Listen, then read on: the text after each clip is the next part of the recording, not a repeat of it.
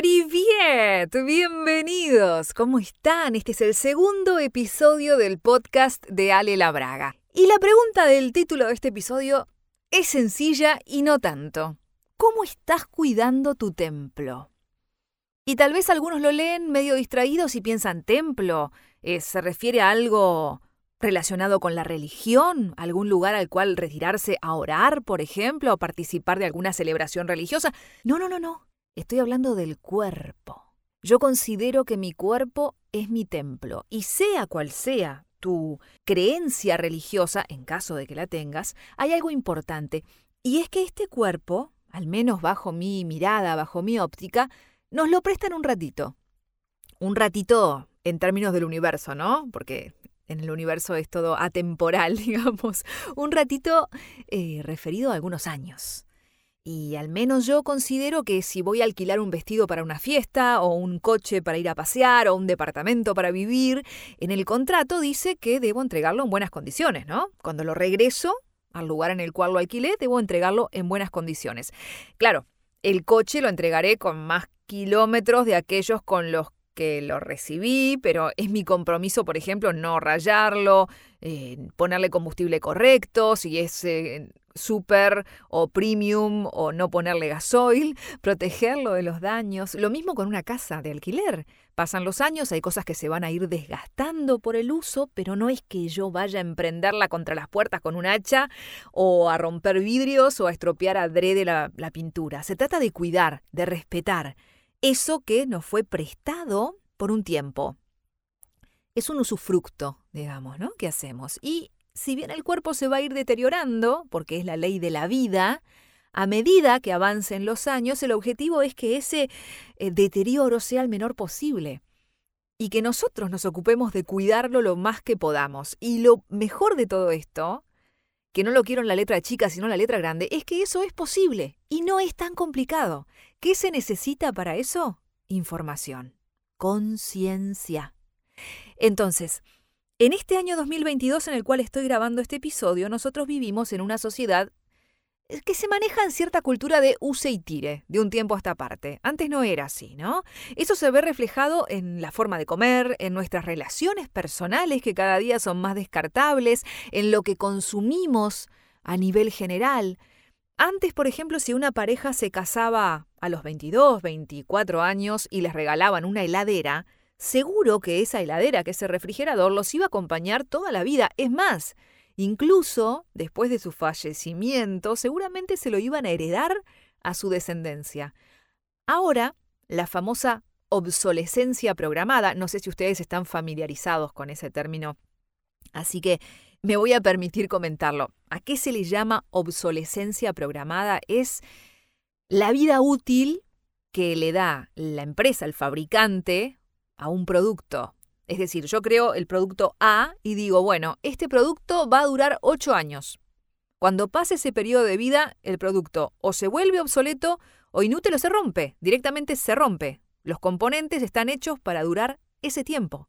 Esa es la famosa obsolescencia programada. Esto se creó para que nosotros, los consumidores, nos veamos obligados en adquirir un producto nuevo, igual eh, o similar, digamos, en otro momento y así las empresas siguen facturando. Es la famosa época y cultura del consumismo en la que nos tocó vivir en esta sociedad occidental sobre todo.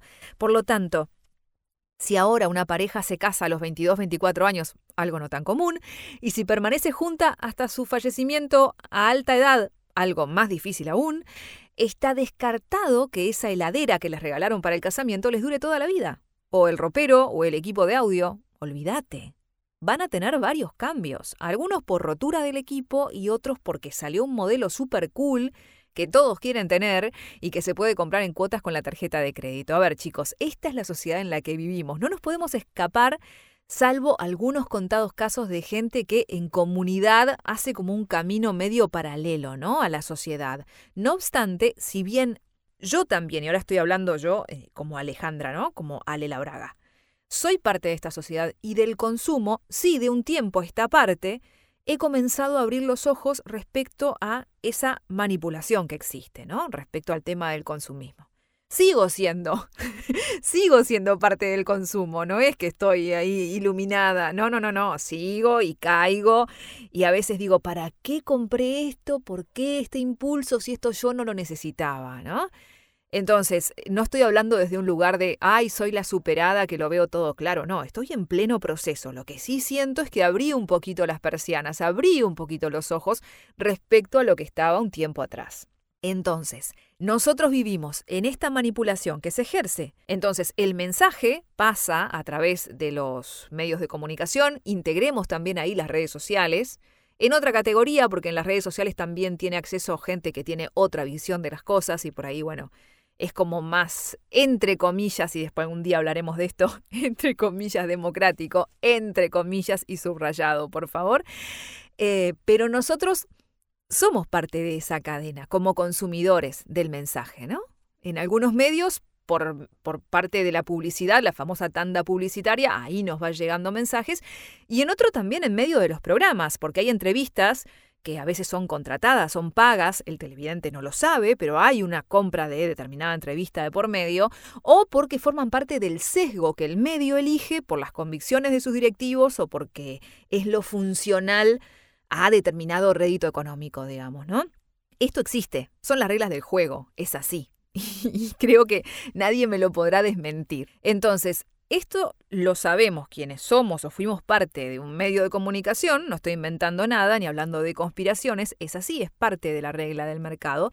Y parece que me hubiera ido por las ramas de cómo empezó este episodio hablando del, del, templo del cuerpo, pero en realidad no, porque a lo que yo quiero ir es a que es importante tener información de calidad y conocernos. Conocer nuestro cuerpo.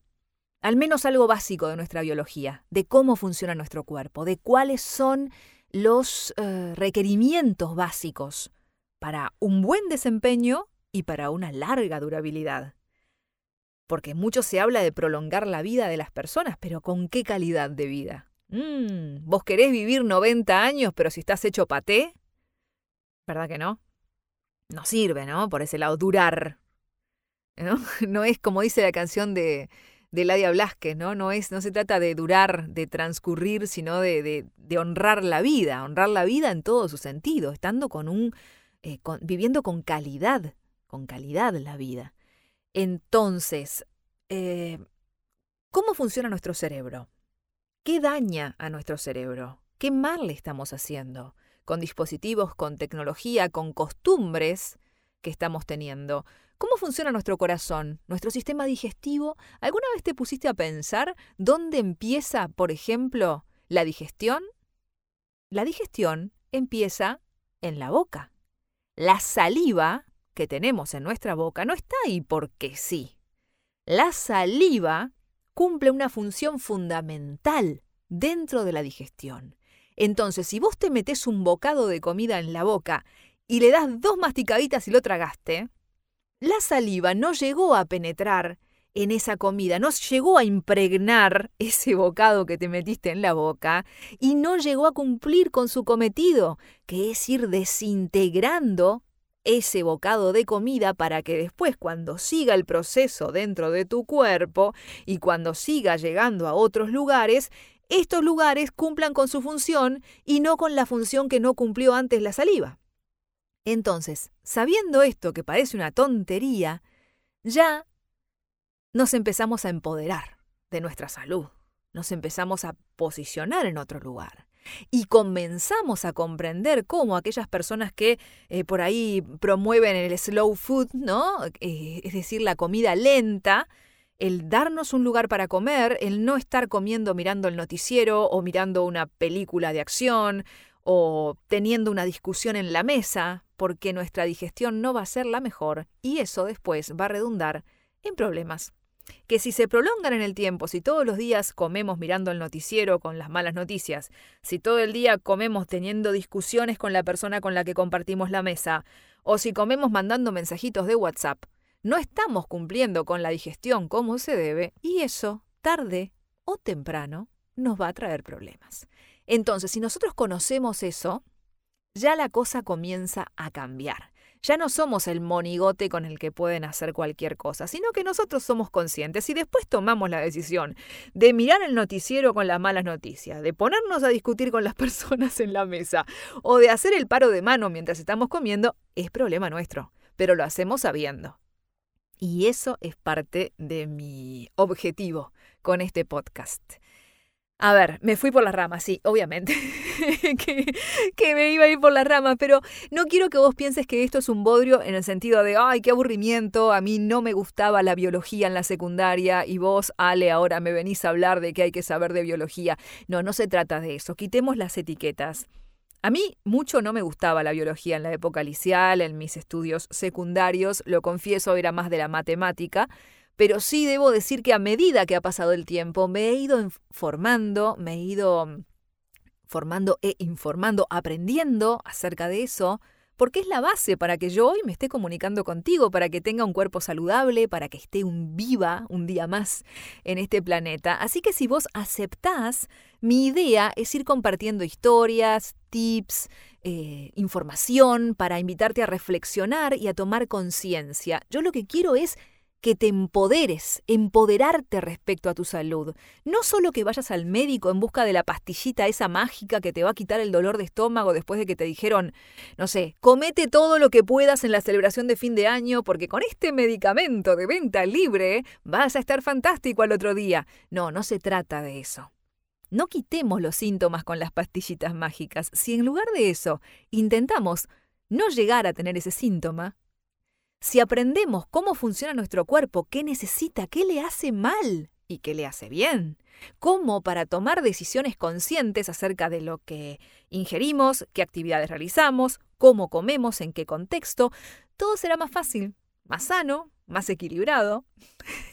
Tal vez no sea negocio para algunos, pero bueno, eh, después estar libre albedrío de decir, sí, me voy a comprar esas crujientes papitas que vienen en un envase brillante y llamativo y que el supermercado me pone en la góndola principal para que me dé de frente, y me voy a comer todo el paquete acompañado con una gaseosa de la felicidad de color oscuro, llena de burbujas, aunque esa gaseosa tenga un porcentaje de sal y de azúcar descomunal en su composición, entre otras cosas. Esa después es tu decisión. Pero conocerlo antes también es tu responsabilidad.